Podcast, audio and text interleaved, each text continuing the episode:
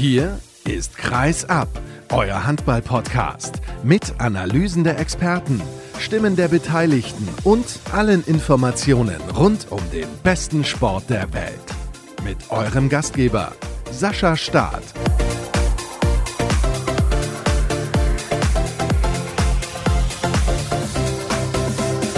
Es ist ein, ja, wie soll ich sagen, schäbiger Montag, zumindest was das Wetter angeht. So viel ist mal klar. Hallo und herzlich willkommen zur nächsten Ausgabe von Kreisab, Episode 365 dieses Mal. Und wenn ich aus meinem Fenster schaue, dann sehe ich einen wolkenverhangenen Himmel, alles grau in grau, es regnet. Aber ich bin nicht in Hamburg. Das ist der Kollege Stefan Flom von der DPA bzw. der Handballwoche. Moin Stefan.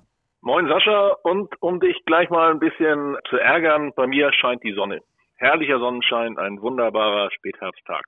Da haben wir wohl die Städte verwechselt. Was ist denn da los? Ich weiß auch nicht. Also für Hamburg ist ja, wie Ion Tiria früher sagte, der Unterschied zwischen Sommer und Winter, dass der Regen im Sommer ein bisschen wärmer ist als der im Winter. Aber momentan ist es echt schön. Soll aber zum Nachmittag hin wieder schlechter werden. Ja, das habe ich mir doch gedacht. Aber Spaß beiseite. Jon Tiriak, übrigens der ein oder andere, der zuhört, wird ihn kennen. Ehemaliger Tennismanager und auch maßgeblich an der Karriere von Boris Becker beteiligt. Aber das ist schon einige Jährchen her. Wir sprechen natürlich heute über die sportliche Aktualität. Das mache ich mit Stefan.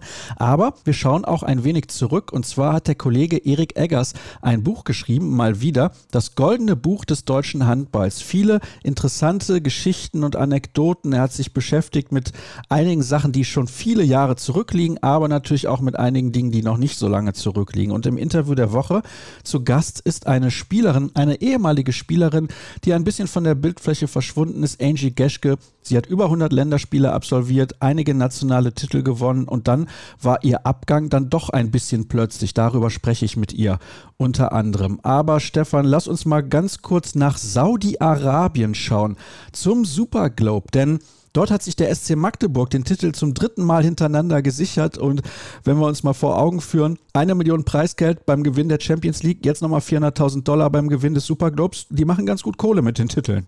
Das ist für die Portokasse sicherlich und für die Kriegskasse sicherlich ein warmer Regen gewesen. Ich weiß nicht, wie du es siehst. Ich sehe diesen Superglobe ja sehr, sehr kritisch, weil es ist mehr oder weniger ein hochdotiertes Spaßturnier, wo die europäischen Mannschaften dann erst ab dem Halbfinale ernst wird und wenn man sich überlegt, dass jetzt Philipp Weber sich bei so einer Veranstaltung schwer verletzt hat, der Magdeburger Nationalspieler, dann muss man das doch deutlich in Frage stellen, was das soll. Finde ich auch. Generell finde ich es nicht schlecht, wenn sich die besten Mannschaften der einzelnen Kontinente duellieren. Früher gab es das ja im Fußball relativ einfach. Da hat sich der Sieger der Copa Libertadores mit dem Sieger der Champions League duelliert. Das wurde dann immer in der Regel in Tokio ausgetragen. Da gab es ein Spiel und dann war gut. Jetzt gibt es natürlich auch die Club-WM seit einiger Zeit. Finde ich auch nicht ganz gelungen. Das Problem ist natürlich im Handball, ja, wer soll da gegeneinander spielen? Also wir haben ja außerhalb Europas eigentlich keine Mannschaft, die wirklich so gut ist, dass man sagen könnte, die trifft jetzt auf den Champions League-Sieger. Vielleicht müsste man es anders regeln. Der Sieger der European League spielt gegen den Champions League-Sieger. Ja, das ist sicherlich richtig, aber ob damit die Scheichs hinterm Ofen vorgelockt werden und die Millionen locker machen, das steht natürlich auf einem anderen Blatt. Es ist natürlich für die gerade Mannschaften aus dem arabischen Raum ein Schaufenster, aber es ist halt, der sportliche Wert ist gleich null. Abgesehen dann von den Halbfinals, die ja nun auch sehr spannend gewesen sind und dem deutschen Finale dann. Kielce und Barcelona waren auch aus Europa noch mit dabei. Die Füchse haben das Finale gegen den SC Magdeburg denkbar knapp verloren, aber das spielt auch, glaube ich, keine Rolle. Du hast ja gerade schon gesagt, Philipp Weber hat sich verletzt. Ist mittlerweile eigentlich mehr bekannt über die Art der Verletzung? Ich habe nichts gehört. Was mein Stand war, dass er nach der Rückkehr nach Deutschland, was er dann ja wohl jetzt ist, an diesem Tag, dass dann eingehende Untersuchungen folgen werden. Wir sind sehr gespannt, was dabei rauskommt und drücken ihm natürlich die Daumen auch in Hinblick auf die Europameisterschaft, denn er ist fest eingeplant für den Kader von Alfred Gislason für das Turnier im Januar. Das wissen wir. Und ja, ich habe auch gelesen, es wurde ein sogenanntes Memorandum of Understanding unterzeichnet und zwar aufgepasst zwischen dem Handballverband von Saudi-Arabien und dem von Kroatien. Also ich weiß nicht, was ich davon halten soll. Ich weiß es auch nicht, ob da vielleicht ein Wissenstransfer dann stattfinden soll von der Adria an den Persischen Golf. Ich habe keine Ahnung, was man sich da darunter vorstellt. Oder ob Ivano Balic dann in der saudischen Liga nochmal zum Ball greift. das hoffe ich mal nicht, dass das der Fall sein wird. Bin auch sehr gespannt, wie sich das übrigens entwickelt. Bislang ist ja eigentlich André Gomes der einzige groß oder sagen wir mal bekannte Name, den es nach Saudi-Arabien verschlagen hat. Es gab ja auch Gerüchte, Mikkel Hansen könnte dort irgendwann mal auflaufen, aber das hat sich zum Glück ja zerschlagen.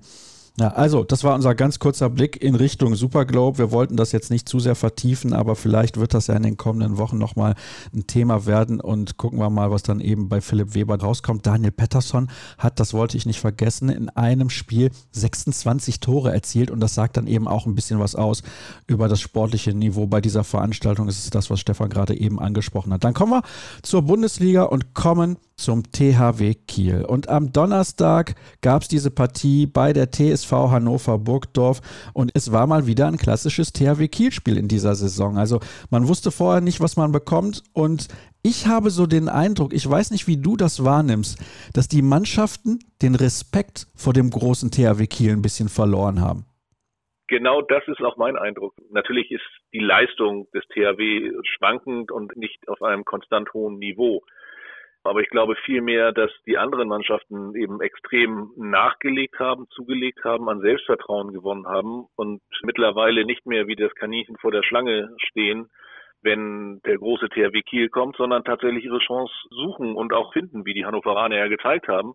Ich glaube, wenn ich mich recht entsinne, ist der THW ja dann irgendwann, ich glaube in der zweiten Halbzeit sogar in Führung gegangen mit einem Tor. Und dann ist eben das nicht eingetreten, was sonst eintritt, dass die Zebras in Galopp verfallen und dann die Punkte einsammeln, sondern dass im Gegenteil Hannover sich nochmal gestreckt und gerüttelt hat und gesagt hat, nee, stopp, nicht mit uns. Dieses Spiel gewinnen wir. Und das war schon beeindruckend zu sehen. Dahingehend muss ich ganz ehrlich sagen, hatte ich ein engeres Spiel erwartet, jetzt gestern bei den Rhein-Neckar-Löwen. Also meine Erwartungshaltung war, das wird bis zum Schluss spannend und das ist wieder das Kuriose. Ich weiß nicht, ob kurios das richtige Wort ist, aber das Erstaunliche, dass es dem THW dann innerhalb von wenigen Tagen gelingt, auf einmal wieder so aufzutreten. Das verstehe ich nicht. Ja, ich habe irgendwo gelesen, ich glaube bei den Kollegen von den Kieler Nachrichten, dass es am, am Freitagabend eine Mannschaftssitzung gegeben hat, wo wohl auch deutliche Worte gefallen sein sollen. Naja, und das ist natürlich dann auch immer, die Rhein-Neckar-Löwen als aktueller Pokalsieger sind dann natürlich auch wieder ein anderes Kaliber, auf das man sich vielleicht auch anders vorbereitet. Hannover ist auch keine Laufkundschaft, aber ich glaube, es war der dritte Sieg, den Hannover überhaupt gegen Kiel gefeiert hat. Und vielleicht ist da im Hinterkopf doch so ein bisschen, naja, Hannover läuft.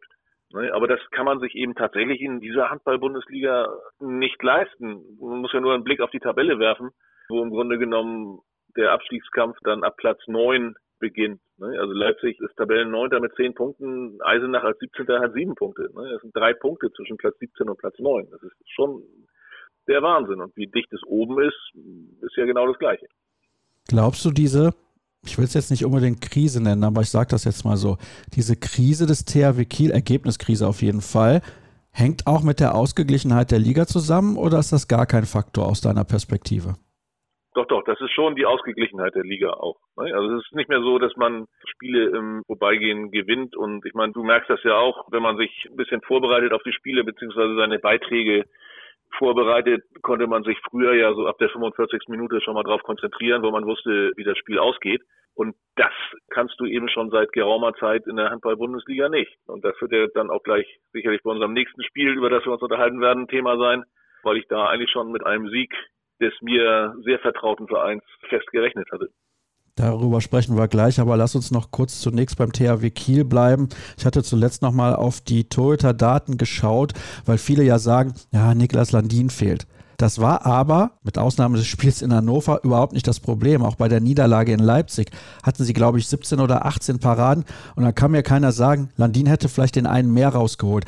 Das ist ein bisschen Augenwischerei. Also ich glaube, es liegt eher daran, dass natürlich die Spieler, und das ist so eine blöde Phrase, älter werden, aber sie sind wirklich nicht mehr die Jüngsten. Und teilweise haben die Verantwortlichen vielleicht ein bisschen den Umbruch verpasst. Also zum Thema Landin, mein Eindruck ist eigentlich immer gewesen, dass Niklas Landin dann auch seine Paraden gehabt hat, wenn sie wichtig gewesen sind. Auch mit sieben Paraden konnte Niklas Landin ein Spiel entscheiden, weil er dann eben sechs dieser sieben Paraden in den letzten vier, fünf Minuten gezeigt hat. Das ist die Qualität, die dann vielleicht fehlt oder die die Thomas Milkwer und Samir Belassen aktuell nicht haben oder vielleicht auch nie haben werden. Aber nein, an den Torhüterleistungen liegt es generell nicht. Es ist natürlich, ja, wenn man sich den rechten Rückraum anschaut, wo der Steffen Weinhold ja nun schon seit geraumer Zeit verletzt fehlt, gut viel Verantwortung auf Harald Reinkind, der auch nicht mehr der allerjüngste ist, glaube ich. Ja, es ist natürlich schwierig, auch in einem bestehenden und funktionierenden, erfolgreichen Zusammenspiel dann Faktoren zu verändern. Es wird ja mit dem Feringer, mit dem Ashipa Goethe, wird es ja probiert, aber da sieht man eben auch, dass der dann teilweise, ich will nicht sagen überdreht, sondern dass seine Spielweise eben nicht so zu dem passt, wie der THW in den vergangenen Jahren gespielt hat. Ist das Problem, ja, das sehe ich genauso, ist das Problem vielleicht dann auch, dass eben der THW es sich nicht erlauben kann, die Champions League oder sogar den Europapokal insgesamt zu verpassen, dass man ja auch auf die Zuschauereinnahmen angewiesen ist, weil sonst könnte man ja auch sagen, pass mal auf, der Vertrag von dem und dem Spieler läuft aus. Wir verlängern dann auch nicht mehr mit Wienzek, wir verlängern nicht mehr mit Pekela, wir verlängern nicht mehr mit Dufniak. Der Name THW Kiel wird immer noch dafür sorgen, dass wir viele junge, gute, talentierte Spieler bekommen und gehen dann einen ganz anderen Weg? Der THW hat ja vor einigen Jahren schon mal die eine Saison in der Champions League verpasst. Und wenn ich mich recht entsinne, hieß es da von den Verantwortlichen, ein Jahr ist okay. Ansonsten müsste man sich schon Gedanken machen. Sicherlich werden da die Finanzen eine Rolle spielen. Es ist natürlich immer, du musst den richtigen Zeitpunkt erwischen, um diesen Umbruch zu machen. Also wenn du jetzt gleichzeitig sagst, du würdest mit Pekela und Wiencheck nicht verlängern, dann würde dir natürlich einer der weltbesten Innenblöcke in der Defensive auseinanderfallen. Und das kann man nicht so einfach lösen. Wenn ich jetzt nicht ganz falsch liege, hat, glaube ich, war das bei den Flensburgern so, als die den Johannes Goller geholt haben, hat der noch ein Jahr an der Seite von Tobias Karlsson gelernt, was natürlich für die Entwicklung von Johannes Goller Gold wert gewesen ist.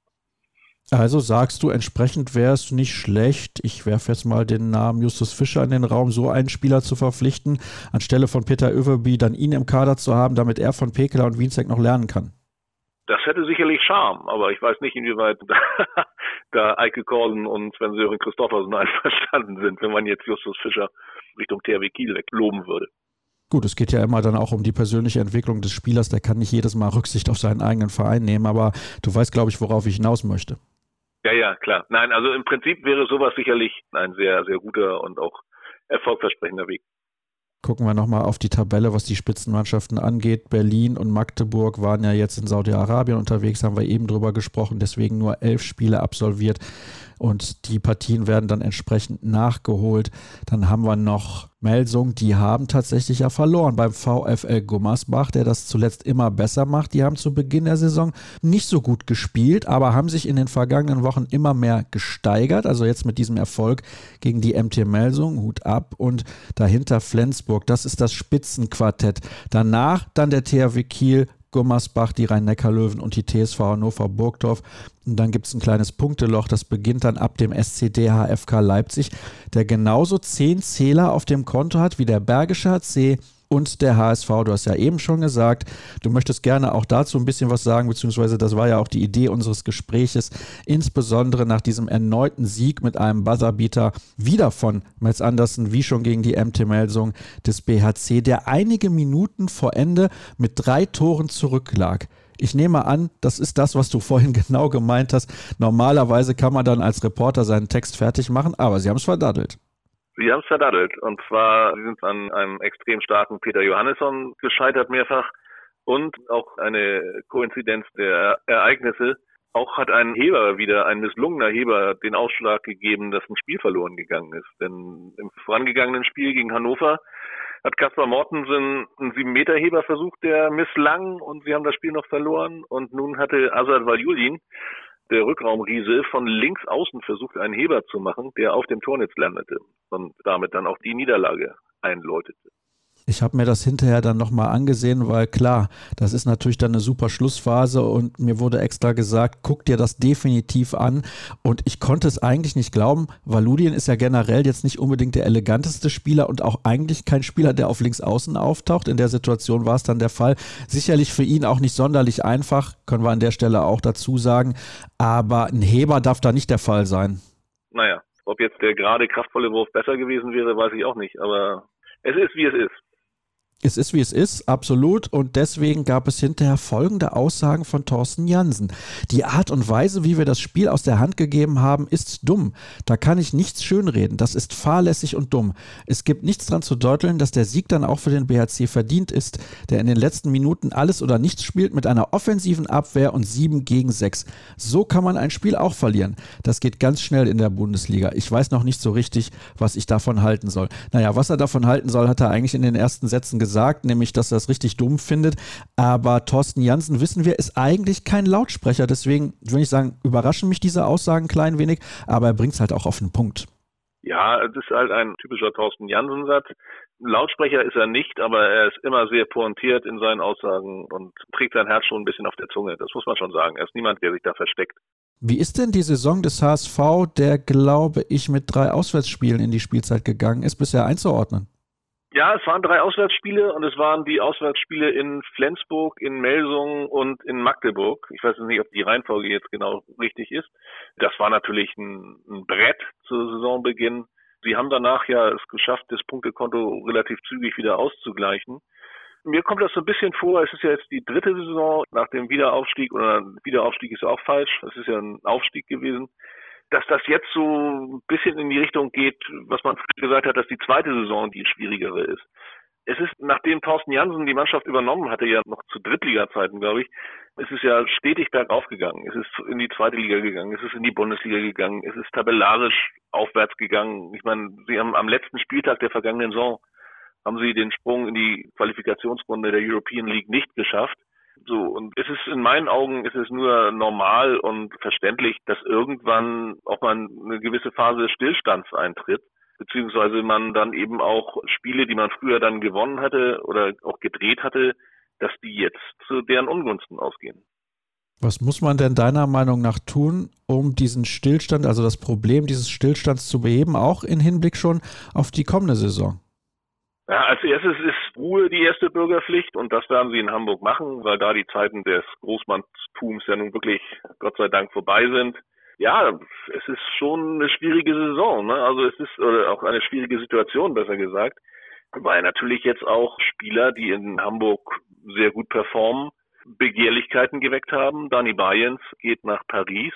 Auch ein Jakob Lassen, ein Frederik Bu Andersen, der Rechtsaußen, der jetzt auch sich gefunden hat, sind auf dem Radar von Nikola Jakobsen für die dänische Nationalmannschaft. Jakob Lassen war ja schon da. Andersen ist auf dem Sprung. Also es ist auch nicht mehr so, dass da dieses vielleicht gallische Dorf ist, wir sind Freunde, wir stehen zusammen, wir bleiben zusammen, sondern dass da eine gewisse Fluktuation jetzt reinkommt und dann wird es darauf ankommen, eventuelle Verluste und Abgänge adäquat zu ersetzen.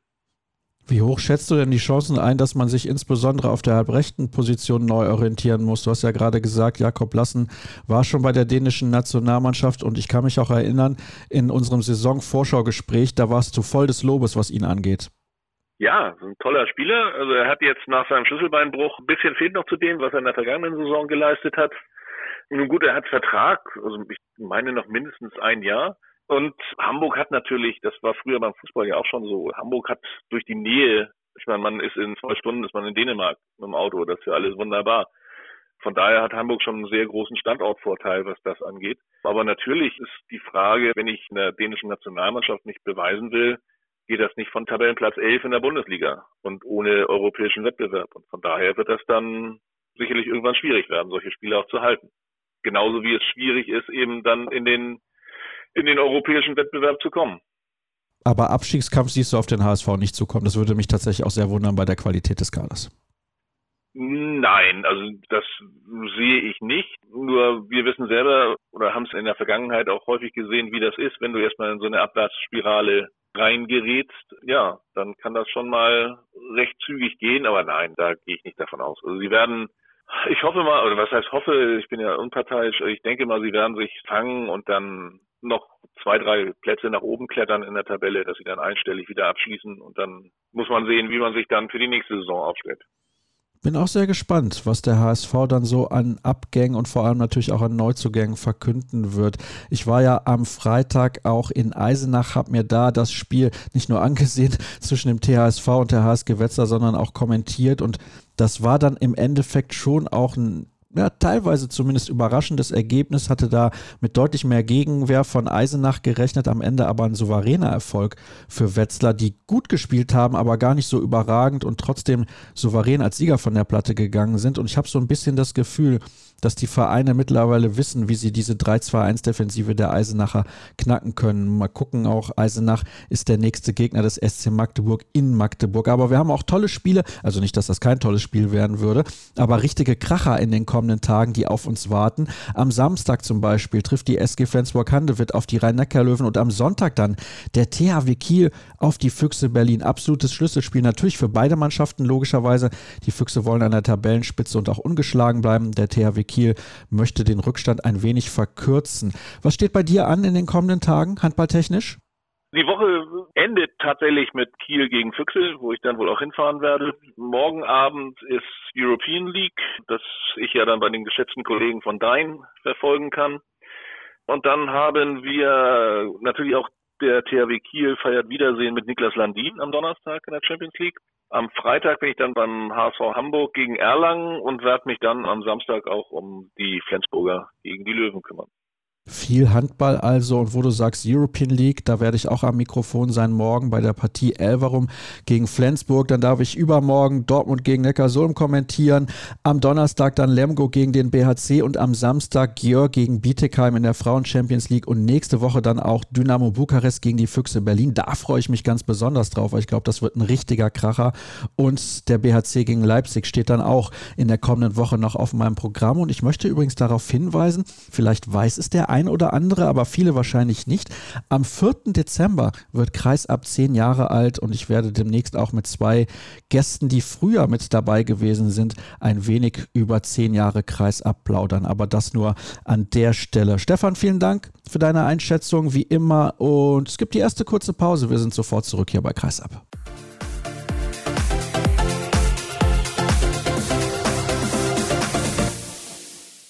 Weiter geht's mit der aktuellen Ausgabe und es ist ja eine Art zeitloses Thema, aber ich finde, immer wenn jemand ein Buch schreibt über den Handball, dann sollte in diesem Podcast darüber gesprochen werden und schon viele Bücher über den Handball geschrieben hat der Kollege Erik Eggers von Handball Insights. Moin Erik. Moin moin. Ich habe gerade dieses Buch hier in der Hand, das goldene Buch des deutschen Handballs mit fast 400 Seiten. Also das ist ein richtig dickes Ding und ich muss ganz ehrlich sagen, wer das nicht gelesen hat und sich für Handball sehr stark interessiert, der macht auf jeden Fall was falsch. Ich kann es sehr empfehlen. Es ist übrigens erschienen in deinem eigenen Verlag in Eriks Buchregal und zunächst mal, wie viel Arbeit hast du da wieder reingesteckt? Ja, das war schon sehr, sehr viel Arbeit. Das waren viele, viele Monate und natürlich eigentlich ist es die Arbeit von vielen Jahren beziehungsweise den zwei Jahrzehnten, in denen ich jetzt im Handball unterwegs bin, intensiv. Also viele Geschichten, die ich selber auch erlebt habe und insofern ist es quasi die Frucht meiner journalistischen und historischen Arbeit über den Handball. Ich habe in den letzten zwei Jahrzehnten ja auch viele Historien geschrieben und viel mit historischen Akteuren beschäftigt. Insofern fließt das alles in dieses Buch mit ein.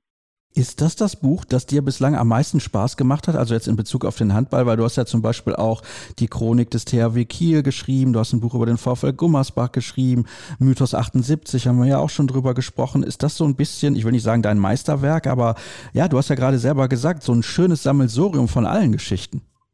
Ja, es ist halt ein Buch, das versucht, wirklich möglichst viele Facetten des Handballs auch darzustellen während so eine Clubgeschichte wie beim THW oder auch beim VW Gummersbach natürlich sehr konzentriert ist auf einen Club.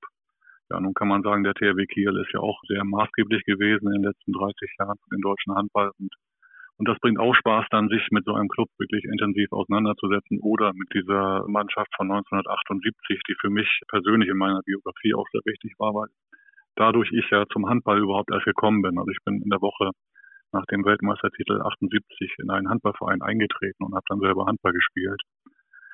Aber du hast schon recht, denke das ist ein Buch, was natürlich auch auf lange Sicht hoffentlich so dasteht und dass man ja auch problemlos dann ergänzen kann. Ja, also äh, nehmen wir mal an, die deutsche Mannschaft wird im, im Januar Europameister, dann könnte ich ja sofort dann ein weiteres Kapitel entsprechend schreiben und auch in dieses Buch integrieren. Also insofern Insofern ist das schon ein Buch, was schon sehr, sehr wichtig ist für meine Biografie und ich glaube auch, dass für jeden Handballfan was dabei ist, egal welchem Club er anhängt. Also wenn ich mir das Inhaltsverzeichnis so durchlese, dann muss ich sagen, puh, da ist wirklich für jeden was mit dabei. Und du fängst natürlich auch relativ früh an. Es geht zum Beispiel um Olympia 1936. Gold mit Makel heißt dieses Kapitel und das trifft es natürlich auch auf den Punkt.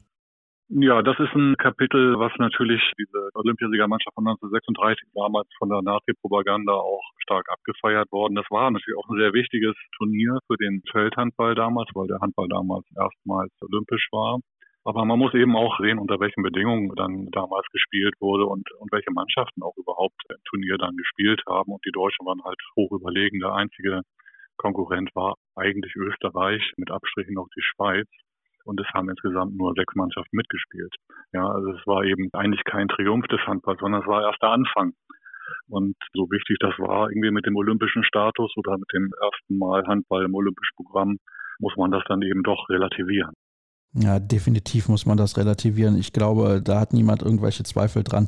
Dann gucke ich mal, was ich sonst noch so spannend finde, weil du kennst ja sowieso alle Kapitel auswendig. PSV Hamburg, Achtung, hier spielt die Polizei. Das ist ein Verein, den wenige kennen, der aber zu seiner Zeit relativ erfolgreich war.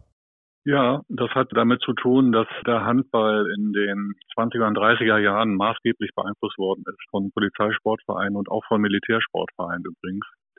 Und diese PSV Hamburg-Mannschaft aus Anfang der 50er Jahre, die damals vier Meisterschaften in der Halle gewonnen hat und auch einige auf dem Feld, in der wirklich Stars wie Atom Otto Maischak standen damals. Diese Mannschaft hatte eben eine Vorgeschichte auch, ja. Die ist dann 1943 schon Vizemeister geworden, einmal auf dem Feld und das waren halt dann doch die Leute, die dann die Basis gebildet haben für diese große Mannschaft nach dem Krieg. Ja, das war wirklich eine sehr, sehr dominierende Mannschaft. Die hat auch 1950 zum Beispiel in diesem legendären Feldhandball-Meisterschaftsfinale in Kiel, damals im THW, nicht standhalten können, aber sie gehörte eben damals zur nationalen Spitze. Und man sieht eben, dass der Hamburger Handball eben auch viele Vorläufer hatte, schon bevor der Hamburger SV dann in der Bundesliga gespielt hat und bevor dann die Ära Andreas Rudolph begann und äh, die dann bekanntlich ja mit dem Champions League Krieg geendet hat. Genau, mittlerweile der HSV ja wieder in anderer Form als Verein neu aufgestiegen. Also da hat man schon eine lange Tradition, was den Handball in der Hansestadt angeht. Das ist definitiv so. Schauen wir mal ein bisschen weiter und springen voraus ins Jahr 1974. Da lese ich Mielkes Befehl bei der Weltmeisterschaft. Was bitte hatte Erich Mielke mit dem Handball zu tun? Ja, eigentlich erstmal nichts, außer dass er natürlich befürchten musste, dass dort der Westen, also der Klassenfeind, die Weltmeisterschaft in der DDR, die ja im März 1974 stattgefunden hat, dass er die natürlich auch nutzte aus seiner Sicht irgendwie um Propaganda zu machen gegen die sozialistischen Staaten. Und Mielke hat dann das gemacht, was er auch bei anderen Großveranstaltungen gemacht hat, zum Beispiel bei den Olympischen Spielen 1972 in München. Da ist es genauso gelaufen eigentlich und hatte im Prinzip ja einen groß angelegten Befehl ausgegeben, um quasi alles zu observieren, was damit zu tun hat, also mit dieser Weltmeisterschaft von 74. Das begann schon vorher. Also eine meiner Lieblingsgeschichten ist, wie Frank Birkefeld, der damals Geschäftsführer des Deutschen Handballbundes war, sich die Spielstätten angeguckt hat. Also in Karl-Marx-Stadt damals zum Beispiel, wo die Deutschen dann die Westdeutschen spielen sollten. Und darüber gab es dann halt auch entsprechende Beschreibungen oder Berichte der Stasi. Und der Bericht lief dann ungefähr so, der Birkefeld komme zwar vom Klassenfeind, aber als Typ ganz in Ordnung. Das Einzige, was den aufgestoßen war, war eben, dass Birkefeld vehement gefordert hat, dass man in den Hallen rauchen dürfe. Ja, nun muss man dazu wissen, dass Birkefeld halt Kettenraucher war. Er hat da quasi seine eigenen Interessen vertreten und das haben sie natürlich abgelehnt. Ja, was heißt natürlich, es war ja in vielen osteuropäischen Staaten damals noch erlaubt, in den Hallen zu rauchen, aber in der DDR eben nicht. So, und solche Stilblüten sind dann auch darunter. Das erfreut immer den Historiker, wenn man solche Sachen dann lesen kann. Und die handelnden Personen ja noch kennt teilweise oder kannte. Der Birkefeld ist ja leider vor ein paar Monaten verstorben. Ja, also was das Rauchen in den Hallen angeht, kann ich dir sagen, Erik, vor relativ genau einem Jahr war ich in Podgorica bei der Frauen-Europameisterschaft und da wurde auch noch in der Halle geraucht. Nicht direkt auf den Tribünen, aber unmittelbar dahinter und dazwischen gab es auch keine Wände. Also von daher zog der Rauch dann auf die Tribünen. Das war schon relativ speziell. Aber gut, das hat sich zum Glück ja mittlerweile in vielen anderen Ländern erledigt. Springen wir ein bisschen weiter in die 80er Jahre und damals, das ist eine Mannschaft, die mich immer sehr fasziniert hat, Tusem Essen. Ja, Tusem Essen ist eine extrem interessante Mannschaft aus meiner Sicht. Äh, interessanter Verein, weil es doch eigentlich der erste Club war, der in der Bundesliga Erfolg hat, also der erste Großstadtclub. Ne? Essen damals ja schon mit über 500.000 Einwohnern. Und vorher war ja der Handball sehr ländlich gewesen, also mit Mannschaften wie Gummersbach und Großwaldstadt, natürlich auch Städte, aber eben Kleinstädte. Und insofern ist Tusem Essen ein extrem interessanter Verein, sich den anzugucken. Da sieht man auch, wie wichtig einzelne Figuren waren, die ja ihr Herzblut dem ganzen Verein gegeben haben. Damals natürlich Klaus Schorn, der schon in den 70er Jahren als Leiter der Jugendabteilung dort angefangen hatte und und Tusam war auch gewachsen übrigens durch die Konkurrenz mit Phoenix Essen. Das war auch ein Club, der in der ersten Bundesliga gespielt hatte, in der zweigleisigen Bundesliga noch. Und darf man dabei auch nicht vergessen. Also Vlado Stenzel zum Beispiel war Trainer bei Phoenix Essen für kurze Zeit. Und Petri Ivanescu hatte für die gearbeitet auch. Und insofern ist Tusem Essen mit, ja, mit großen Spielern wie Fratz oder Stefan Hecker natürlich ein extrem interessanter Verein als Handballhistoriker.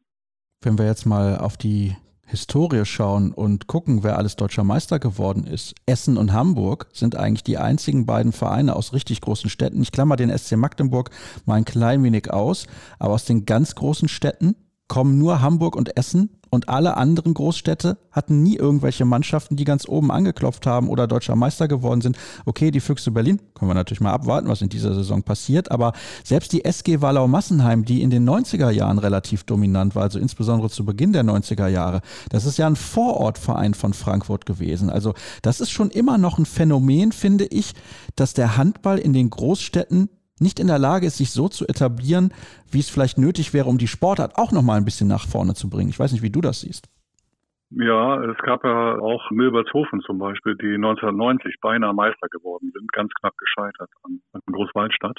Das war auch knapp davor, muss man sagen. Aber ansonsten ist das natürlich richtig. Ja, in Berlin gab es ja einen deutschen Meister, nämlich den Berliner SV, aber vor Einführung der Bundesliga. Aber das hat natürlich insgesamt auch mit der Tradition der Sportart zu tun, die weitgehend ja, ihre Basis hatte in den Turnvereinen in den 1920er Jahren. Also die Turner haben den Handball eigentlich entwickelt und die Turner waren sehr stark auf dem Land. Schon immer, also in den Dörfern. Und das hat eben sozusagen damit zu tun, ja, während der Sport, also eben auch klassische Sportarten wie Fußball, eben stark waren immer in den Städten, also in den urbanen Räumen. Und inzwischen hat sich das so ein bisschen aufgelöst. Die Füchse sind ja das beste Beispiel. Die Füchse sind ja auch schon in der Lage gewesen, deutscher Meister zu werden, haben das bisher nicht geschafft und werden das in dieser Saison auch schwer haben, Meister zu werden, wenn sie nicht noch entscheidend nachverpflichten wegen ihrer Verletzung, die sie haben mit wichtigen Spielern wie Drucks und Wiede und, und wen auch immer. Also insofern ist das jetzt nicht mehr ganz so dramatisch, würde ich sagen, wie vor 30 oder 40 Jahren. Jetzt sind schon auch Großstadtclubs in der Lage, deutscher Meister zu werden. Man darf ja auch nicht vergessen, dass Gummersbach lange Zeit in Köln gespielt hat. Ist ja auch eine Großstadt. Und in der Zeit ja auch, glaube ich, einmal Dritter geworden ist in der, in der Handball-Bundesliga. Und das kommt eben auch mit dazu. Ne? Also selbst in Köln ist es ja nicht undenkbar, dass eine Mannschaft auch sehr erfolgreich auf hohem Niveau spielt. Und ich möchte natürlich nicht die Rhein-Neckar-Löwen unterschlagen, zweimal deutscher Meister geworden, spielen in Mannheim. Es ist aber eigentlich ein Verein, der aus der Region kommt und dann gewachsen ist. Also kein klassischer Verein, der in dieser Stadt, in der sie jetzt spielen, in Mannheim entstanden ist. Wir springen nochmal weiter. Und zwar zu einem Kapitel, das ich ganz besonders faszinierend finde. THW Kiel, das Maß aller Dinge. Sie haben damals eine Saison gespielt für die Geschichtsbücher und das passt natürlich perfekt in dein Buch. Und sie haben alle Ligaspiele gewonnen, sie haben den DAB-Pokal gewonnen, sie haben die Champions League gewonnen. Sie waren damals unschlagbar und wenn man sich heute den Kader ansieht, da versteht man auch sehr gut warum. Also sie hatten einen Weltklasse-Spieler nach dem anderen in ihrer Mannschaft. Ja, das muss man wirklich sagen. Das Interessante daran ist ja, dass der THW Kiel ein Jahr davor eine Riesenkrise hatte. Damals hatten sie ja nur den DAB-Pokal gewonnen und ich kann mich noch gut daran erinnern, an die Vorbereitungsreise. Damals waren wir eine Woche oder zehn Tage auf La Réunion. Da bin ich damals als Journalist mitgereist und Und da war die Stimmung nicht gut. Aus verschiedenen Gründen. Damals war Alfred Gislason, der damals der Trainer war, extrem sauer auf Christian Zeitz, weil der ein Interview in den Killer Nachrichten gegeben hatte, was wirklich nicht nach seinem Geschmack war. Und da herrschte wirklich nicht gute Stimmung. Und aus diesem Trainingslager heraus hat sich dann halt diese Mannschaft entwickelt, die ja in der ganzen Saison nur ein einziges Mal verloren hat. Die Montpellier zu Hause war das, glaube ich, im Herbst. Und du hast aber recht, das waren im Prinzip sensationelle Spieler, die damals im Kader standen. Natürlich Narciss, Philipp Jiecher, dann Oma Jähr. Sprenger war damals auch schon mit dabei, zum Beispiel auf rechts außen. Dann natürlich Markus Alm und für mich eigentlich die entscheidende Figur und auch immer noch einer meiner Lieblingsspieler überhaupt in der gesamten Handballhistorie, Kim Anderson, der so eine Art ja, heimlicher Spielmacher war damals auf Halbrechts, der sensationell gespielt hat, aber eben auch super schießen konnte. Und insofern war das schon eine sehr, sehr außergewöhnliche Mannschaft. Es hat echt Spaß gemacht, da zuzuschauen. Die waren, die waren in der Tat fast unschlagbar. Ja, mit teilweise auch ungewöhnlichen Siegen. Auch die Champions League haben die halt damals sehr, sehr souverän gewonnen. Also woran ich mich noch erinnere, ich kann mich auch vertun. Ich meine, sie hatten ein Spiel in der Bundesliga mit zwei Toren Differenz gewonnen und alle anderen mit mindestens sieben Treffern. Das sagt natürlich auch schon alles aus. Vielleicht habe ich jetzt auch falsch im Kopf gehabt, das bitte ich dann zu entschuldigen. Aber alleine diese Zahlen, die du ja auch gerade genannt hast, eine Niederlage in der Champions League damals gegen Montpellier und sonst alle Spiele gewonnen, das ist wirklich phänomenal und ein bombastischer Kader. Ein Kapitel tut mir persönlich natürlich besonders weh weil die Schlagzeile lautet, beziehungsweise die Überschrift des Artikels Frauenhandball heute im toten Winkel. Warum ist das so? Ja, das hat aus meiner Sicht eine ziemlich lange Tradition. Also ich versuche das auch zu beschreiben, äh, schon für die 20er Jahre oder für die 50er Jahre. Und wenn man sich zum Beispiel die 50er Jahre dann ansieht oder auch die 60er Jahre, dann ist es eigentlich so, dass dort im Deutschen Handballbund sich für den Frauenhandball nicht viele Leute interessiert haben. Es lief immer so ein bisschen mit. Das eigentlich Interessante war dann immer der Männerhandball. Und eigentlich hat sich das auch in den 70er oder 80er Jahren nicht verändert oder in den 90er Jahren. Das hat auch damit zu tun, dass man mit Frauenhandball bis heute kein Geld verdienen kann, dass die Zuschauer dafür fehlen. Aber es gibt ja auch andere Beispiele. In der DDR zum Beispiel hat man ja den Frauenhandball sehr intensiv gefördert. Ich habe ja auch ein großes Kapitel über diese Supermannschaft aus den 70er Jahren. DDR, wo die dreimal Weltmeister geworden ist und Christina Richter und Waltraud Kretschmer und Co. zwei Olympiamedaillen dazu gewonnen haben noch. Und da sah das ein bisschen anders aus, ja. Also wird ja immer viel geschimpft über das DDR-System, aber der Status des Frauenhandballs, der war viel höher als in Westdeutschland. Ja, ist viel intensiver trainiert worden. Und das hat man ernster genommen einfach. Und insofern erklären sich ja eben auch diese dunklen Schlagzeilen irgendwie aus dem letzten Jahr, diese mangelnde Aufmerksamkeit, die dem Frauenhandball insgesamt geschenkt wird, ist ja auch dafür verantwortlich, dass so ein Skandal wie bei André Fuhr überhaupt dann entstehen konnte aus meiner Sicht.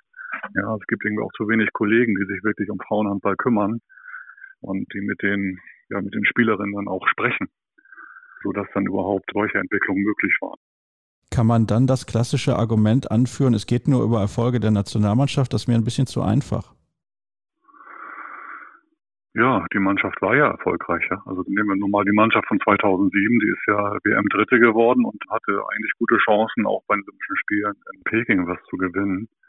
Aber das hat ja im Status des Frauenhandballs in Deutschland wenig geändert. Und wenn man sich die Entwicklung in der Frauenbundesliga anguckt, dann muss man ja konstatieren, dass die Entwicklung eigentlich nach unten zeigt dass ja die meisten Spielerinnen so schnell wie möglich, Topspielerinnen so schnell wie möglich das Land verlassen oder die Liga verlassen, um einen Verein zu spielen, wo sie auch ein bisschen Geld verdienen können. Das ist ja auch der Grund, warum so viele Spielerinnen ins Ausland gehen. Also der aktuelle Status der HBF ist ja nicht gut und ist auch nicht wirklich vielversprechend, finde ich jetzt für den aktuellen neuen TV-Vertrag oder so. Also da gibt es wenig hoffnungsvolle Anzeichen. Also kein Silberstreif am Horizont, um mal eine Phrase zu benutzen. Gucken wir mal, wie es jetzt wird bei der Weltmeisterschaft, die ja nicht in allzu ferner Zukunft beginnen wird mit der deutschen Mannschaft. Habe ich jetzt dein Lieblingskapitel überhaupt angerissen? Hast du eins in deinem Buch? Welches? Ja, dein Lieblingskapitel. Also mein Lieblingskapitel, ja, ich finde also extrem viele Aspekte interessant. Also was ich interessant finde, ist das Thema Schmerzen im Handball. Ja, da fließen auch so kulturelle Dinge mit ein. Also und man muss sagen, dass sich da der Umgang der Profis miteinander, der hat sich extrem gewandelt, seitdem eben mit Handball Geld verdient wird. Also während früher die Mannschaften doch ordentlich zugelangt haben teilweise, also auch übel zugelangt haben, ist dann heute zwar immer noch irgendwie große Härte im Spiel, aber es hat sich ja seit den 90er Jahren doch in so eine Art Kodex entwickelt, irgendwie was erlaubt ist und was nicht. Und so richtig dreckige und schmutzige Fouls sehen wir ja eigentlich im internationalen Handball nicht mehr. Das hat sich schon sehr, sehr gewandelt, finde ich, ja. Ich zitiere da zum Beispiel Carsten Kohlers, der ja in den 90er Jahren auch in der Nationalmannschaft gespielt hat und der heute als Mediziner arbeitet. Und der sagt, das hat eben damit zu tun, dass man mehr auf sich geachtet hat, irgendwie seit dem Moment, wo man auch damit Geld verdient. Und es ging halt auch um den Beruf Handball auf einmal. Und das finde ich interessant, also wie sich das geändert hat. Wann wirst du dieses Buch fortsetzen? Was glaubst du, wird das nächste Kapitel sein, was du in dieses Buch schreiben wirst, beziehungsweise wenn da die nächste Auflage erscheint? Was glaubst du oder was hoffst du vielleicht? Worüber kannst du schreiben? Ja, also es gibt viele Dinge, die da denkbar sind. Natürlich die Europameisterschaft im kommenden Jahr oder auch die Olympischen Spiele. Und zuerst mal angenommen, die deutsche Mannschaft wird da sehr erfolgreich sein, dann, dann werde ich sicherlich sofort eine Neuauflage machen. Oder wenn jetzt eine neue Mannschaft das erste Mal deutscher Meister wird. Also bisher ist es ja so, dass ich dann allen Bundesligamannschaften ein Meisterkapitel gewürdigt habe. Als mal angenommen, Melsung würde deutscher Meister werden, dann würde Melsung auch ein entsprechendes Kapitel bekommen. Insofern mache ich mir da keine Sorgen. Das wird schon viele neue Kapitel geben. Ich bin sehr gespannt, welche dazukommen. Ich hoffe natürlich auf die Mannschaften, von Deutschland bei den Olympischen Spielen im Jahr 2024. Erik, herzlichen Dank für einen interessanten Einblick. Ich liebe das ja, die Hörer wissen das. Diese Bücher, die Handballbücher, die bewerbe ich hier immer sehr, sehr gerne. Nochmal der Hinweis, es heißt das goldene Buch des deutschen Handballs, fast 380 Seiten und ihr könnt es kaufen in Eriks Buchregal. Das soll es gewesen sein, was dieses Buch angeht. Kurze Pause und dann gibt es das Interview der Woche.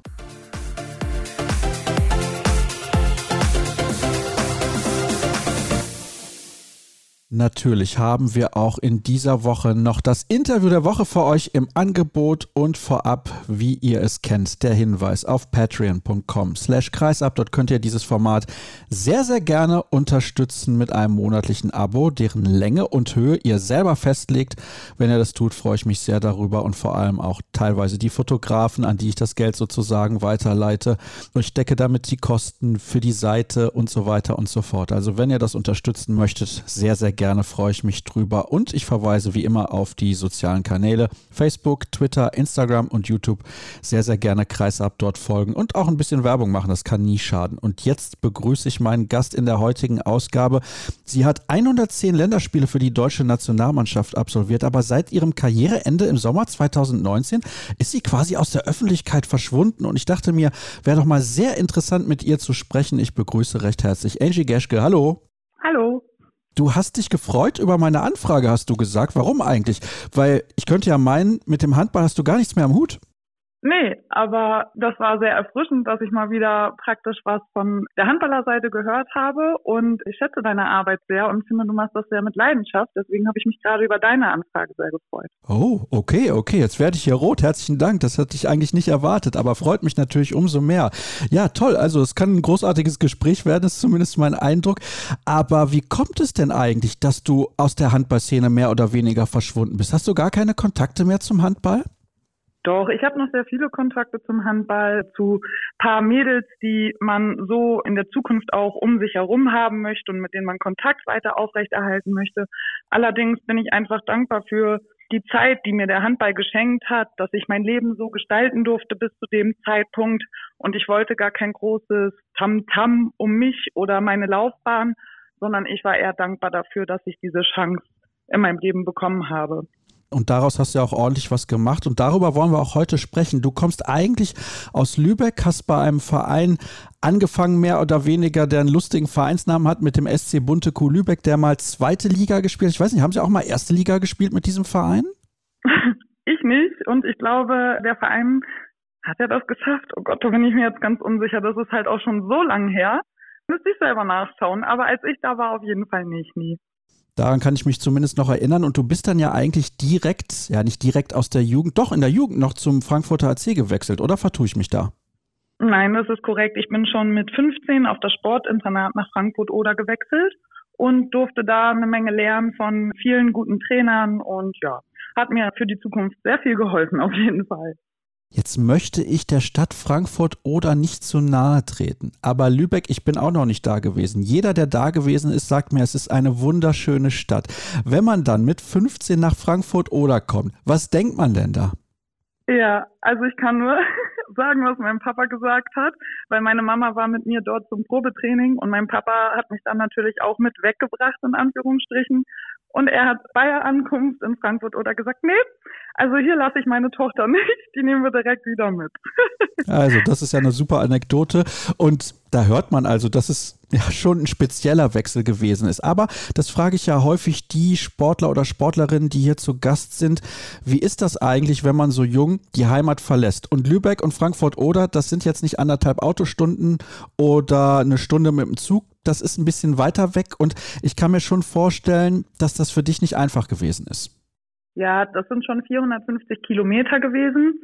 Und für mich war das überhaupt nicht einfach, weil ich ein totaler Familienmensch bin und auch da eine kleine Schwester mit zwei Jahren hatte und die andere noch hinterhergekommen ist, so. Das war schon relativ hart für mich, aber ich glaube, mehr gelitten hat tatsächlich mein Papa unter der ganzen Situation, weil ich war natürlich beschäftigt mit Schule und zweimal Training am Tag und vieles Neues und ja, Viele Telefonate nach Hause haben aber geholfen. Okay, also da gab es auf jeden Fall eine Art Lösung sozusagen. Aber ja, wie war das dann für dich dort? Also du hast ja gerade schon ein bisschen geschildert, die Schule hat dich ja sozusagen abgelenkt auch vom Heimweh, aber ein bisschen hat es wahrscheinlich gedauert, bis du auch reingefunden hast, weil das ist ja, dieses Sportinternatsystem, ich bin da ja eigentlich großer Freund von, weil man da sehr gefördert wird. Also diejenigen, die ein Talent haben, soll man auf jeden Fall fördern, egal ob das jetzt im Sport ist oder in anderen Bereichen, ist zumindest meine persönliche Meinung. Aber ja, man ist auch mitten in der Pubertät, das kommt auch noch dazu. Das sollte man nicht unterschätzen. Ja, das stimmt. Man ist da mit sehr vielen pubertierenden Leuten aufeinander, aber ich glaube, wenn man selber in der Pubertät ist, fällt einem das gar nicht so sehr auf. Nee, ich muss sagen, für mich hat sich das eigentlich sehr positiv gestaltet mit der Zeit. Natürlich hat das ein bisschen Umgewöhnung gebraucht, weil man selten auch Zeit für sich hat. Also ich war auch in einem Dreimannzimmer, irgendwann habe ich dann mal ein Einzelzimmer bekommen. Das Schöne an dem Internat war aber, dass es so viele Sportarten gab. Also es war nicht ein reines Handballinternat, sondern das ging über Radfahren, lang, kurz, übers Schießen bis hin über Judo-Ringen oder Boxen und noch viele andere Sportarten. Und das hat das Ganze sehr vielseitig gemacht. Und vor allen Dingen was ich sehr schätzen gelernt habe an der Internatszeit war, dass man wirklich gemerkt hat, was Zusammenhalt heißt. Fehlt das heutzutage ein bisschen? Entschuldige, wenn ich im Thema so springe. Also es ist schon so, auf dem Sportinternat lernt man schon, dass man viele andere Sachen, wenn man im Leben in einer Sache weiterkommen möchte, hinten anstellen muss und dass es halt Prioritäten im Leben gibt, die man vorne ranstellen muss. Ich denke, das fehlt eventuell in vielen Haushalten, wo der Sport natürlich aus Spaß, der war auch bei mir aus Spaß, was ich den gemacht habe, das möchte ich jetzt nicht so ausdrücken, als wenn ich das ohne Spaß gemacht habe, sonst hätte ich das ja nicht so lange ausgehalten. Aber es ist schon festzustellen, dass viele junge Leute auch von zu Hause mitkriegen, ach nee, wenn du heute keine Lust darauf hast, dann geh doch halt zu dem Geburtstag.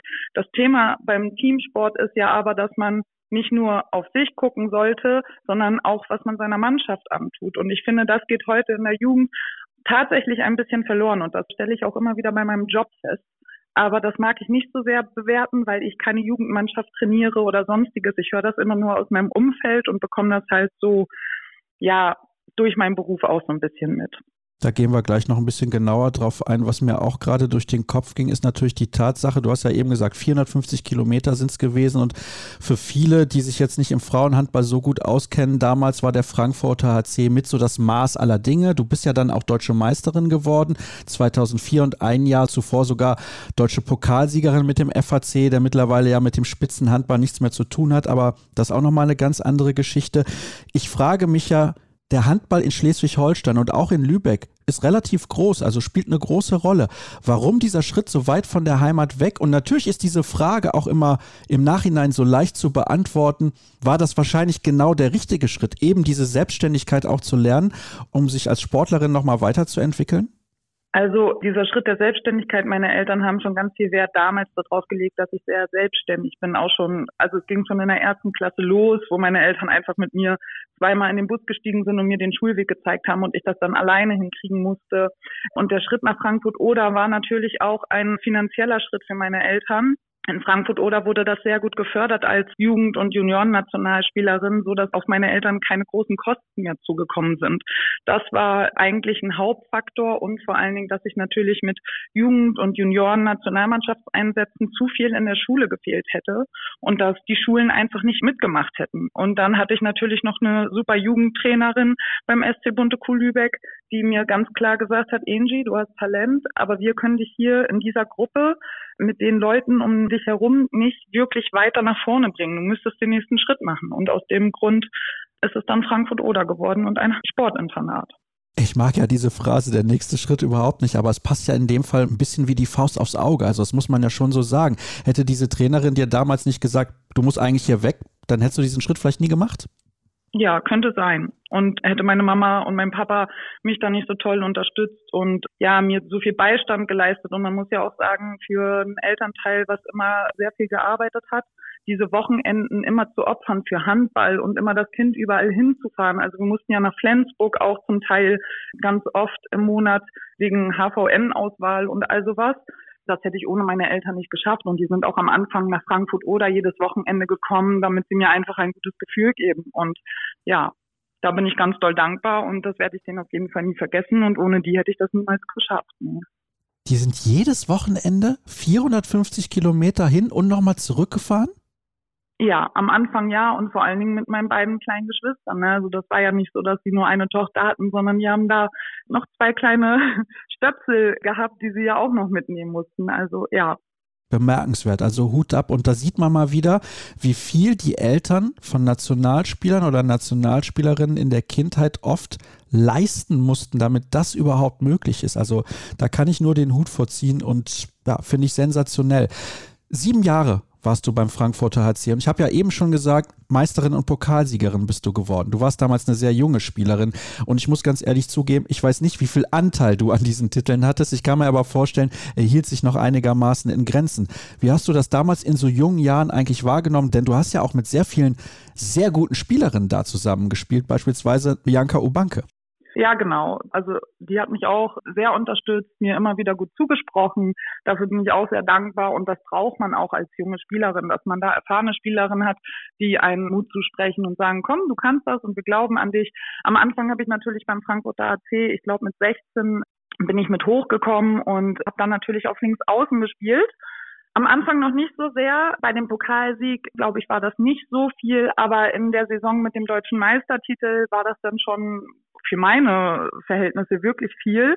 Also ich denke, ich habe jedes Spiel so eine Halbzeit Anteil bekommen und ja, da durfte ich auch schon ganz viel an Erfahrung sammeln. Und das, was man in dem Alter da alles mitnimmt, auch dieses Körperliche, ich glaube, das prägt einen und hilft einem einfach auch für die Zukunft. Und man lernt einfach auch noch viel schneller in den Jahren.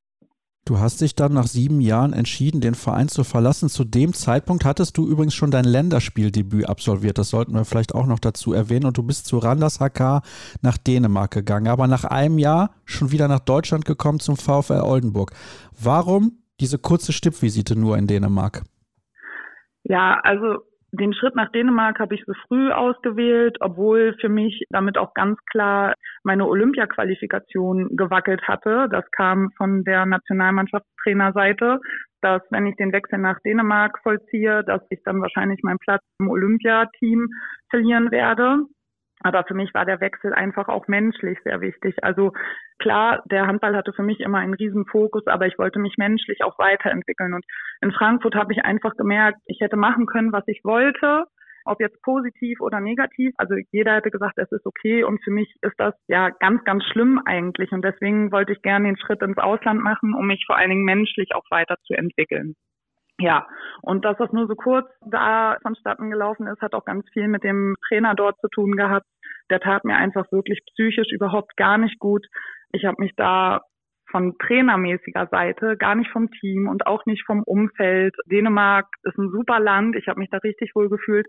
Aber das mit dem Trainer hat einfach null gepasst. Und das war auch meine einzige Zeit, wo ich zum Beispiel sechs Kilo zugenommen habe. Und ich glaube, ich bin kein Typ, der schnell zunimmt. Ich habe mich dort auch einfach trainingstechnisch unterfordert gefühlt, nachdem ich aus Frankfurt oder gekommen bin, wo man zweimal am Tag trainiert hat. Und ja, das war ein Grund, dass ich dann sehr schnell wieder zurück nach Deutschland gegangen bin.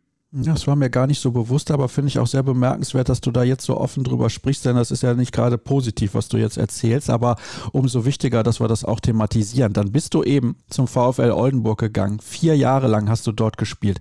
Und dann zu den Vipers aus Christiansand. Mittlerweile wissen wir, mehrfach die Champions League gewonnen, liegt allerdings ein paar Tage zurück, dass du dort gewesen bist. Aber auch nur sehr kurz. Und dann nach Deutschland zu Bayer Leverkusen zurückgegangen und dann auch wieder nach einer kurzen Zeit zum VfL Oldenburg. Ich stelle jetzt einfach mal die These auf, am besten wärst du einfach in Oldenburg geblieben. Liege ich damit falsch? ja, also vielleicht ein bisschen. Ja, von Oldenburg bin ich weggegangen, weil man da nach einer gewissen Zeit irgendwie so als normal angesehen wurde und auch wieder dieser menschliche Aspekt mir ganz wichtig war.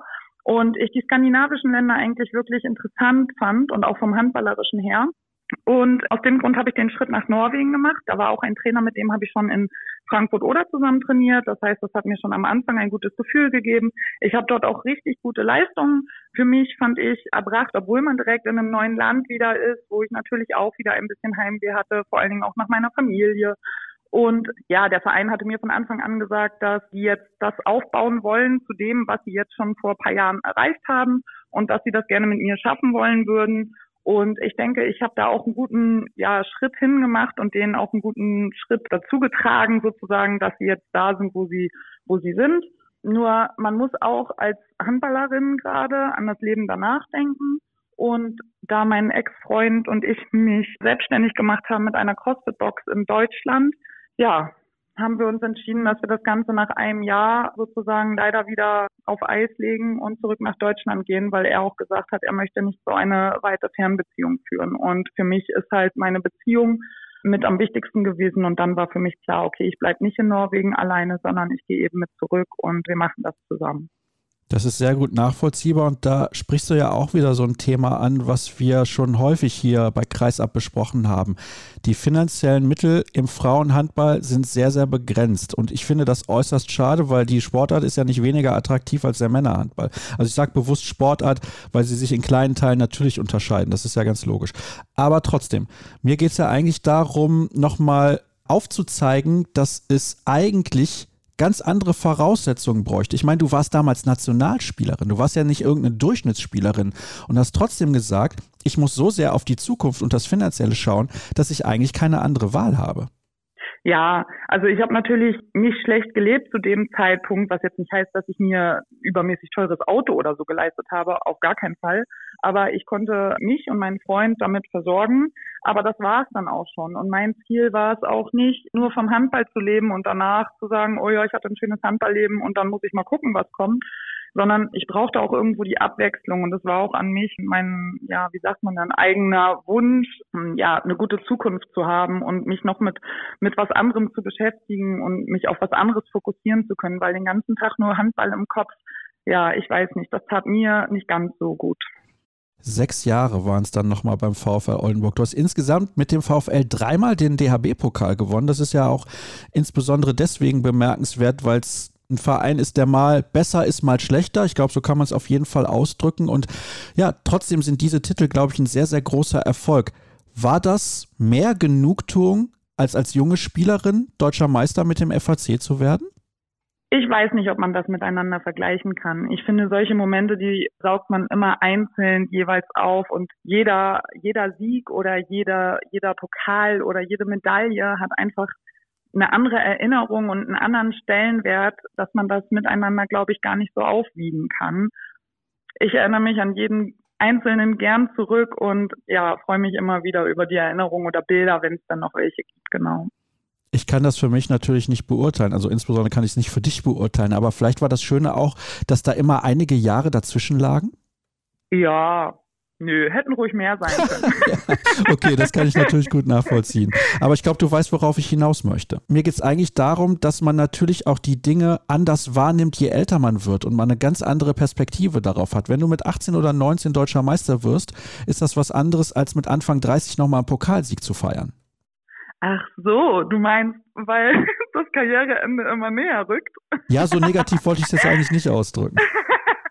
Doch, bei mir kannst du ruhig ganz direkt sein. Ich bin da eigentlich auch immer sehr direkt. Ja, wenn man das so sieht, ja klar. Aber zu den Zeitpunkten habe ich über das Karriereende wirklich auch noch gar nicht nachgedacht. Und ich glaube, nee, also kann ich so nicht bestätigen. Aber ich bin auch sehr jung geblieben im Kopf. Von daher, vielleicht habe ich das dadurch immer so ein bisschen verdrängt mit dem Alter.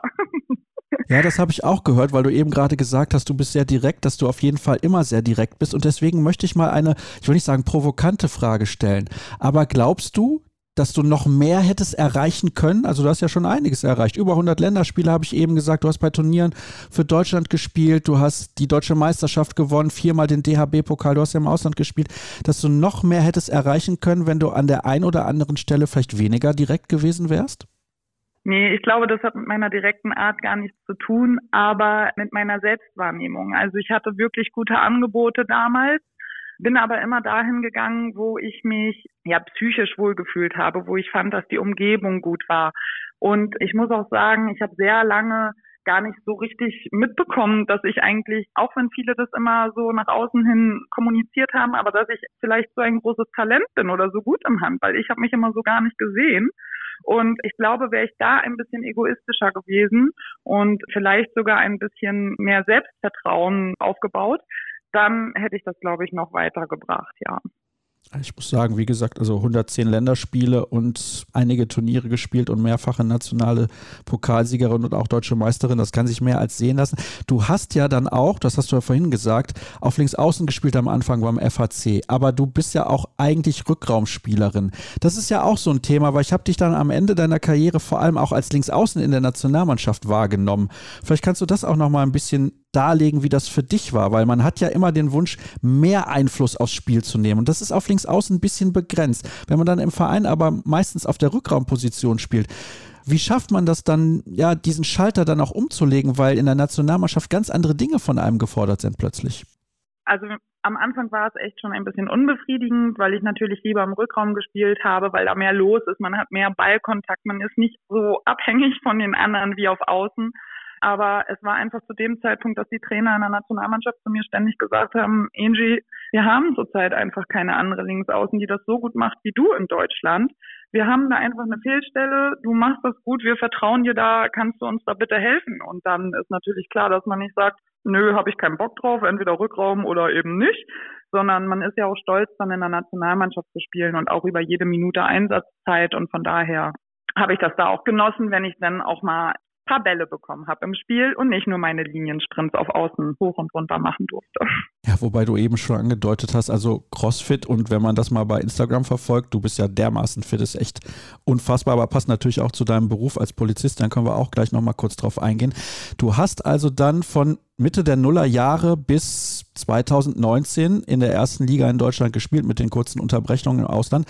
Du hast aber auch zwölf Jahre in der Nationalmannschaft gespielt. Und ich habe für mich so den Eindruck, dass sich in diesen vergangenen zwölf Jahren, also in den zwölf Jahren, in denen du Nationalspielerin gewesen bist, unfassbar viel verändert hat im deutschen Frauenhandball. Also du hattest mehrere Nationaltrainer. Ich will sie jetzt gar nicht alle auflisten, weil es sind sehr, sehr viele gewesen. Wie hast du das selbst erlebt? Ja, so jetzt manchmal, wenn man den einen oder anderen Trainer in der Bundesliga oder im Ausland bei Frauen irgendwie wieder sieht, dann denkt man schon, huch, den hatte man ja auch kurzzeitig als Nationalmannschaftstrainer. Aber ich muss sagen, so dolle habe ich das gar nicht mitbekommen. Ja, ist mir jetzt nicht so negativ aufgefallen, aber ich hätte natürlich auch gern einen, den man von Anfang bis Ende gut einschätzen hätte können und genau gewusst hätte, was der von einem will und dass man sich praktisch ein bisschen besser findet. Ich fand ja auch in der Nationalmannschaft war immer ein sehr doller Personalwechsel. Also natürlich hatten wir immer ein paar Spielerinnen, die immer eingeladen waren, aber ansonsten fand ich, war auch immer so, ja, sehr viel Personalkarussell und das sorgt ja nicht gerade für Ruhe in so einer Mannschaft und für Sicherheit. Vielleicht hat das auch damit zu tun gehabt. Ja, absolut. Und wenn wir jetzt mal den Anfang deiner Nationalmannschaftskarriere vergleichen mit dem Ende, wobei du eben gesagt hast, man soll vielleicht nicht so viel vergleichen, aber 2006, wie gesagt, hast du dein Debüt gegeben und 2008 waren die deutschen Frauen das letzte Mal bei Olympia. Und das letzte Mal ein Halbfinale war auch 2008, die letzte Medaille 2007 und dann warst du ja 2018 nochmal mit dabei bei der Europameisterschaft in Frankreich, wo ihr so knapp das Halbfinale dann auch verpasst hat, obwohl ihr ein gutes Turnier gespielt hat. Das war ja damals das erste unter Henk Gruner. Und Und da kann ich mich auch gut erinnern, dass das auf einmal wieder so viel Spaß gemacht hat, den deutschen Frauen zuzugucken, weil sich da ein bisschen was verändert hatte. Also diese Veränderung, wie hast du die wahrgenommen? Hast du die überhaupt wahrgenommen? Weil du gerade eben gesagt hast, diese ganzen Trainerwechsel hast du gar nicht so extrem wahrgenommen. Doch, diese Veränderung habe ich wahrgenommen, aber mehr innerhalb der Mannschaft. Früher, als ich dazu gestoßen war, war das doch noch so ein bisschen jetzt kommt wieder meine ehrliche und direkte Art, war das doch noch mehr so, dass ich mit einem Unwohlsein sogar zur Nationalmannschaft gefahren bin, weil ich ja nicht das Gefühl hatte, dass die Mannschaft so krass harmonisch war und dass man sich so doll auf jede einzelne Spielerin da in Anführungsstrichen gefreut hat, beziehungsweise es gut fand, dass die da waren. Da gab es so eingeschworene Gruppen und als junge Spielerin ist es gerade das, was du nicht brauchst. Also so habe ich es empfunden und so ging es mir. Und zum Ende der Karriere, und ich glaube, das hat jetzt auch nichts mit meinem Alter zu tun, sondern einfach wirklich mit dieser Offenheit der Spielerin, mit dieser Lockerheit, mit diesem Geselligsein und niemanden ausschließen wollen und so weiter und so fort. Das war zum Ende hin einfach viel harmonischer. Wir hatten so viel Spaß. Da war man wirklich traurig, wenn meine Einladung nicht kam.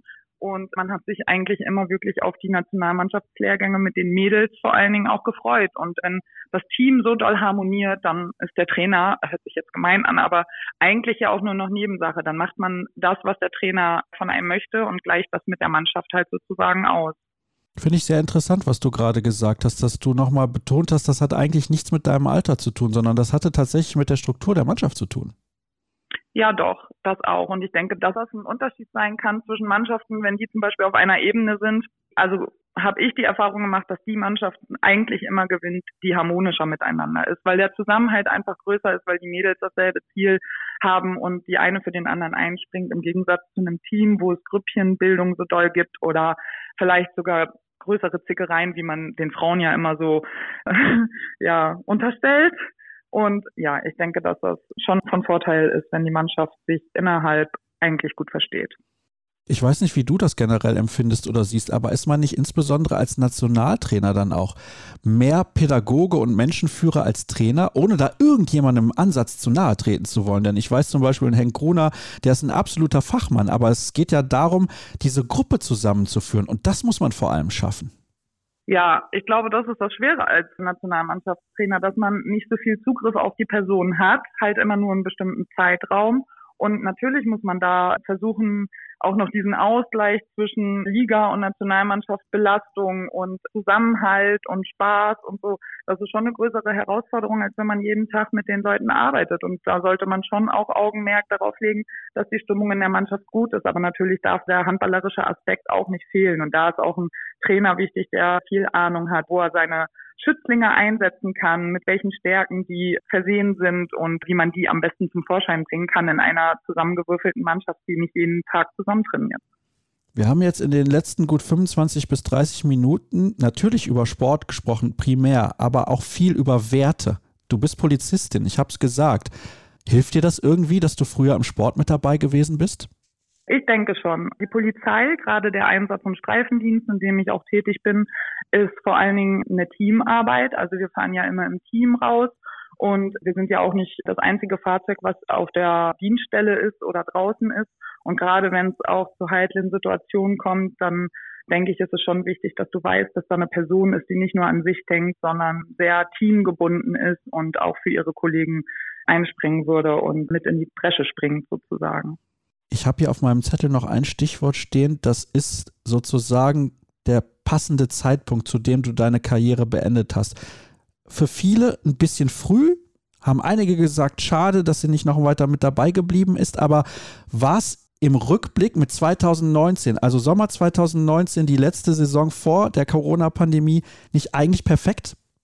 Nö, den Zeitpunkt habe ich mir auch nicht selber. Also ein, ja doch, ich habe ihn mir selber ausgesucht, weil ich habe natürlich nicht weiter Handball gespielt, aber da sind viele Faktoren mit reingeflogen. Also ja, ich wollte nicht ins Ausland, weil ich noch nicht Polizistin auf Lebzeit war. Also ich war noch nicht Vollzeitverbeamtet sozusagen auf Lebzeit und ich hatte Angst, dass wenn ich ins Ausland gehe, weil Deutschland wäre für mich überhaupt nicht mehr in Frage gekommen nach all dem, was da war vor allen Dingen, wie mein Ende war, musste ich mit meiner Person mich auch ganz doll auseinandersetzen, ob da wirklich viele Sachen stimmten, die ich da in der Zeitung über mich lesen musste Und das hat mir schon ganz schön zugesetzt. Und ich habe ja auch vorhin gesagt, dass ich glaube, wenn ich mehr an mich selber gedacht hätte oder mehr an mich selber geglaubt hätte oder mehr gewusst hätte, wie gut ich eigentlich bin, dass ich dann vielleicht den einen oder anderen Schritt, einen größeren Schritt gemacht hätte und mehr erreicht hätte, und ja, das hat mich dann auch nochmal zurückgeworfen, weil ich dachte, okay, dann bin ich halt gar nicht so gut. Und sowas hat alles dazu geführt, dass ich dann gesagt habe, nee, ich kann nicht ins Ausland, die Polizei und so weiter und so fort. Und deswegen habe ich dann beschlossen, dass ich nicht weiter Handball spiele. Jetzt habe ich die eigentliche Frage tatsächlich vergessen. ja, es ging um den perfekten Zeitpunkt des Karriereendes, aber lass mich direkt nochmal einsteigen mit der nächsten Frage. Hast du dich damals unfair behandelt gefühlt? Also das wären jetzt zu dolle Internas und da möchte ich überhaupt gar nicht weiter drauf eingehen. Da habe ich so lange für gebraucht, um das alles zu verarbeiten. Ich kann dazu nur sagen, ich stehe halt nicht so auf Unehrlichkeit und ich glaube, da sind viele unehrliche Dinge passiert und Aussagen getätigt worden, die so einfach nicht stimmten und das mag ich nicht und dann ziehe ich mich lieber zurück und ja, halt da meinen Mund und lass die Leute reden, die meinen, sie müssten da irgendeine Stellungnahme zu geben. Deswegen hat man von mir damals auch nie großartig was zu meinem Karriereende gehört oder ich habe das auch nie verkündet, weil für mich gar nicht klar war, ob ich überhaupt aufhöre oder nochmal zurückkomme oder auch jetzt habe ich eine Anfrage bekommen und auch jetzt habe ich überlegt und mit der Polizei gesprochen, ja, mache ich das nochmal, mache ich das nicht?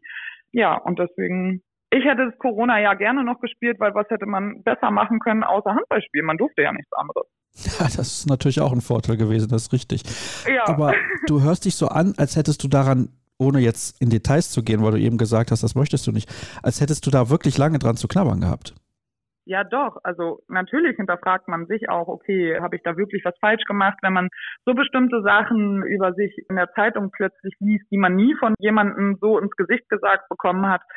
Aber im Endeffekt denke ich mal, dass einige Aussagen einfach auch nur getätigt wurden, um bestimmte Sachen ja zu rechtfertigen. Aber das sind einfach Sachen, die sind für mich Vergangenheit. Das ist alles. Das ist so unwichtig im Leben, aber das erkennt man erst mit dem Alter und von daher habe ich gar keine Lust, mich darüber noch großartig ja aufzuregen oder zu unterhalten oder ins Detail zu gehen. Welcher Champions League Teilnehmer hatte gerade bei dir angefragt? Wieso denn Champions League? Ja, das habe ich jetzt einfach mal so rausgehauen. nee, dazu möchte ich mich tatsächlich nicht äußern, weil das sind alles immer noch so, ah nee, da kriegt man dann immer nur Nachrichten und Anrufe und so und nee, da möchte ich nichts zu sagen. Es ist auf jeden Fall eine Ehre, dass immer noch an mich gedacht wird und gesehen wird, hier, die ist fit und ich weiß, die kann Handball spielen und sowas, wie sie Handball gespielt hat, verlernt man auch nicht. Und das tut auch sehr gut und ich habe auch wirklich Lust, nur man muss halt gucken, wie man das mit der Polizei regelt. Und da bin ich gerade am Nachfragen. Ja, also dann kann es sein, dass du schon wieder auf der Platte stehst, wenn ich das Interview sende, aber mal Spaß beiseite. Ich weiß ja, das ist zeitlich eigentlich fast kaum zu vereinbaren. Wir zeichnen jetzt auf zwischen zwei Nachtdiensten von dir. Also das ist ja auch eine gewisse Form der körperlichen Belastung, die dann mit der mentalen Belastung einhergeht, weil du klingst so, als hättest du wieder sehr viel Lust, generell Handball zu spielen, aber trotzdem die Belastung insgesamt, weil du musst ja auch im Dienst voll bei der Sache sein, wäre dann immens hoch. Ja, das ist schon hoch, aber im Endeffekt ist es eigentlich nichts anderes, als ich jetzt mache, weil ich mache meinen Dienst, egal ob Nachtdienst, Spätdienst oder Frühdienst, das ist ja halt nur mein Schichtdienst. Und dann mache ich mein CrossFit einmal am Tag und dann gehe ich in der Regel auch immer noch mit Kollegen in eine Fußballhalle und da spielen wir dann Fußball und ich trainiere hier auch noch bei so einer niedrigeren Liga bei den Mädels mit, einfach weil ich so Bock habe, diesen Handball des Harz in der Hand zu haben und meine Handballschuhe auf dem Hallenboden zu spüren. Und ja, ich glaube, das wäre eigentlich nichts anderes von der Belastung her. also deinen Zeitplan, den muss man erstmal unter Kontrolle halten. Ich bin sehr gespannt, ob wir dich irgendwann mal wieder im höherklassigen Handball sehen. Ich würde mich nicht wundern, sagen wir es mal so. Angie, vielen Dank für ein tatsächlich offenes und direktes Gespräch, so wie ich es eigentlich erwartet hatte. Es hat mir sehr, sehr viel Spaß gemacht und damit sind wir für heute mal wieder durch. Also einiges an Themen habt ihr gehört, haben wir besprochen und wenn ihr mehr Lust habt auf Kreisab, dann folgt uns doch einfach auf den sozialen Kanälen Facebook, Twitter, Twitter, Instagram und YouTube und macht gerne ein bisschen Werbung, habe ich vorhin ja schon gesagt. Das war's für diese Ausgabe. Bis zur nächsten. Tschüss.